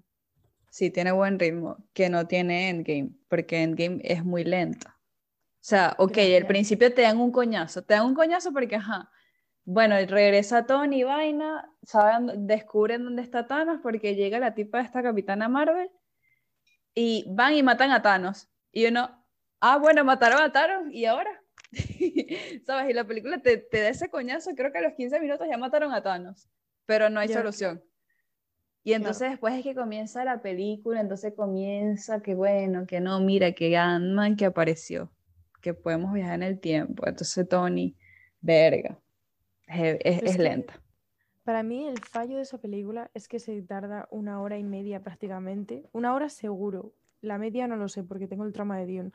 Pero la primera hora seguro reintroduciéndonos a todos los personajes, personajes que ya conocemos y, nos, y se pasan una hora reintroduciéndonos todos los personajes como de alguna manera que sí que les están recruiting y todo eso, pero es que es como una puñetera hora de introducción de personajes, una hora y media de introducción de la trama y hasta que no pase esa hora y media, luego la siguiente media hora es para que sucedan los eventos que te conducen a la típica batalla final que te dura 45 minutos. O sea que realmente lo que es el desarrollo de la trama te ocupa media hora porque es una hora de introducción de personajes, media hora de trama y 45 minutos de pelea final. Y es como, a mí eso me parte, porque no tiene ningún sentido. Y eso es lo que para mí hace que Endgame sea muy mala película. Aparte, aparte de que mm, creo que a nivel de escenas de acción está mucho peor que muchísimas películas de Marvel, porque es tanto efecto especial que llega un momento en el que nada de lo que tú estás viendo es real. Y lo que tú impresionas para mi gusto, me impresiona mucho más cuando veo en plan eh, especialistas que verlo todo de pantalla.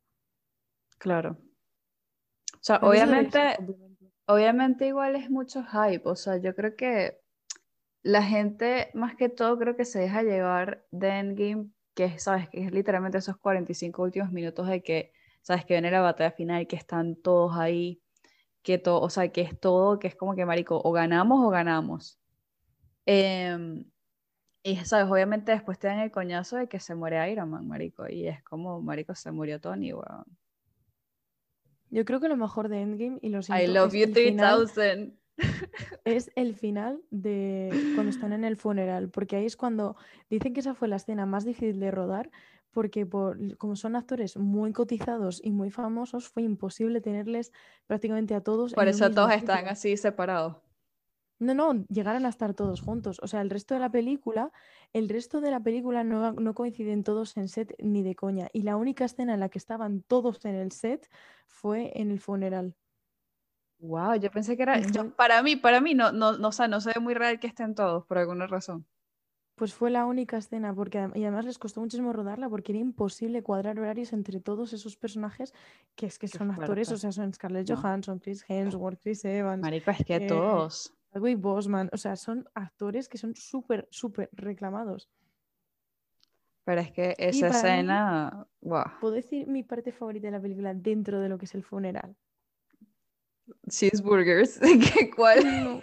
Lo más importante, lo que ha dado comienzo a este podcast y lo más importante de todo, y es que Chris Evans llega a tener una vida con Peggy Carter. Ay, marico, verdad, coño. Es que, es que yo, a ver, a ver, o sea, obviamente se muere Tony Vaina, es súper triste, entonces él hace la vaina hasta el video que le dice I love you 3000, que ahí yo ya estaba llorando, pero ahí yo comencé a llorar tres mil veces más. Em, y entonces ah, después Cheeseburgers, cuando dijo lo de Cheeseburgers, después de yo por fin ver Iron Man, fue como, Marico, quiero una Cheeseburgers, Marico, voy a llorar. Em, y claro, después pasa todo lo de Chris, lo de Capitán América, que entonces él se queda y tiene una vida con Peggy que, Marico, o sea, y estaba bailando, estaba bailando algo. yo no tengo nada que decir a mí me dejó feliz. O sea, al final de que, o sea, a pesar de que no es la mejor película de Endgame, pero me dejó feliz. O sea, al final, bueno, me quedé arrecha porque mataron a Black Widow, pero bueno. Sí, bueno, es que eso a mí me sobraba completamente, como ya he pronunciado en cinco minutos o diez de discurso. Pero sí, o sea, para mí Endgame objetivamente no es una buena película. O sea, es verdad que tiene mucho presupuesto, que ha recaudado un montón, que tiene a todos esos actorazos y yo no digo que no, pero para mí no es una buena película sin duda, o sea, no es la mejor, no es la mejor sin duda alguna. A pesar de que es la última, no es la mejor. ¿Dirías que es peor Endgame o las de Thor, las primeras? No, marico, las de Thor son muy malas, Alba. O sea, tampoco la vaina es así, pues. O sea, yo sé que está Tom Hiddleston, pero, pero es que Thor muy mala, mano. O sea, la segunda, ay, no. ¿Cómo la grabaron en Londres? O sea, ¿por qué le hicieron eso a Londres? Porque a Londres. Qué duro, madre mía. Pero bueno, esto ha sido el episodio. esto ha sido el episodio de Marvel, básicamente. Había que hacer uno solo. No podíamos hacer varios, tenía que ser uno solo. Exactamente, pero me parece genial porque nunca hemos hablado de este fragmento de la cultura pop sí, y me parece muy importante porque cuando nosotros tengamos, bueno, cuando tú tengas hijos y yo tenga gatos, o sea, de lo que se hablará, en plan, es de, wow, las películas de Marvel, aquella época. Recuerda, recuerda que tú, tú se los vas a mostrar a mis hijos, les vas a decir, coño, mira, tienen que ver esta película. Y yo, Alba, no. Alba, no, la violencia. Alba, no. No, no, pero yo quiero mucho a tus niños, ya lo sabes, les tendré así abrazaditos y les poner una peli, les pondré Capitán América 1 porque habrá que hacerlo bien, en orden cronológico. Hay que hacerlo bien, hay que hacerlo bien. Em, pero bueno, sí, eh, no era muy importante hablar de Marvel porque yo creo que ella es, o sea, ella es parte de nuestra generación, totalmente. Sí. Yo creo que igual que... nosotros nos criamos con Harry Potter y creo que nadie de nuestra edad, nadie no se sabe los hechizos de Harry Potter. O sea, hay cosas que todo el mundo sabe de Harry Potter, como... Sí, total. O sea, hay cosas que ya forman parte del lenguaje de nuestra generación y creo que los, eh, Marvel es otro. Marvel es otro, sin duda alguna. O sea, obviamente, obviamente al final nos agarraron ya mayorcitos, pero es que es parte de nuestra generación. O sea, desde el 2008 nosotras teníamos, cuando, bueno, cuando comenzó, claro, no la comenzamos a ver en el 2008, pero o sea, literalmente fue desde el comienzo, desde nuestra adolescencia hasta ahorita, veintipico de años. Pues. Es que es muchísimo tiempo. Son que 15 años. A mí me parece increíble. Son más de 10. y que al final las mejores, los mejores actores y los más de renombre que han, o sea, porque al final todos los años se pone un actor de, de moda, ¿no? Este año es Timothée Chalamet. Pues todos los actores que se han ido poniendo de moda todos han tenido su espacio en Marvel. O sea, cuando se estudien más adelante en historia del cine, se estudiará Marvel porque al final todos los mejores actores de esta generación, todos han tenido un superhéroe en Marvel. O sea, ahora mismo que te, que te coja Marvel para hacerte un superhéroe es el equivalente a, no sé, a que te elija Apple como imagen de marca, ¿sabes? O sea, es, tienes que ser la, la, creme de la creme. Y es una élite. O sea, al final son unas personas que conforman una élite. Es que ahora, ahora es una élite, o sea, porque es que ya después de todas esas películas y todo, o sea, marico. Y Tom Holland, que tiene nuestra edad, está en esa élite, cabe decir. Yo quisiera ser amiga de Tom Holland porque, bueno, él también conoce a Zendaya y, marico, Zendaya, wow. quisiera, yo quisiera yo conocer a Zendaya, o sea. Pero bueno, em, nada, de verdad que muy divertido este episodio de hacerlo, quería hacer. Ya, la verdad es que creo que es de los que más me ha gustado grabar. Marico, no quiero ver cuánto dura esto, muchachos. De verdad me disculpo porque siento que es más de una hora. Probablemente sea uno de nuestros episodios más largos, pero es que lo ameritaba, es Marvel. Tiene un espacio muy grande en nuestro corazón. Albi y yo vimos WandaVision juntas. Es verdad. Y Loki, bueno, no la vimos juntas, pero nos vimos la serie. No, bueno, pues que nos vimos juntas. Ah, no, no, nos vimos Winter Soldier juntas. Winter Soldier, no estábamos juntas, o sea, virtualmente. Em, pero ya, o sea, es como ya una forma de vivir, ¿sabes? Ya, ah, Marvel es una manera de vivir, pues, y ver las series y las películas. Wakanda Forever, ya. Wakanda Forever. O sea, yo creo que podemos terminar el podcast así, si te parece bien. Wakanda Forever. Wakanda Forever, estoy haciendo el símbolo. Estamos haciendo el símbolo, aunque no nos veáis. Aunque no nos vean. Y bueno, gracias por escucharnos. Metiste en el papel ahí. Wakanda Forever. Wakanda Forever. No, o sea, es que lo decía así como, como un acento así. Wakanda Forever. Forever. Wakanda Forever. Algo así, algo así. Pero sí, nada. Eh, nada, Wakanda Forever. Gracias por escucharnos. Nos vemos eh, la semana que viene. Ciao. Bye.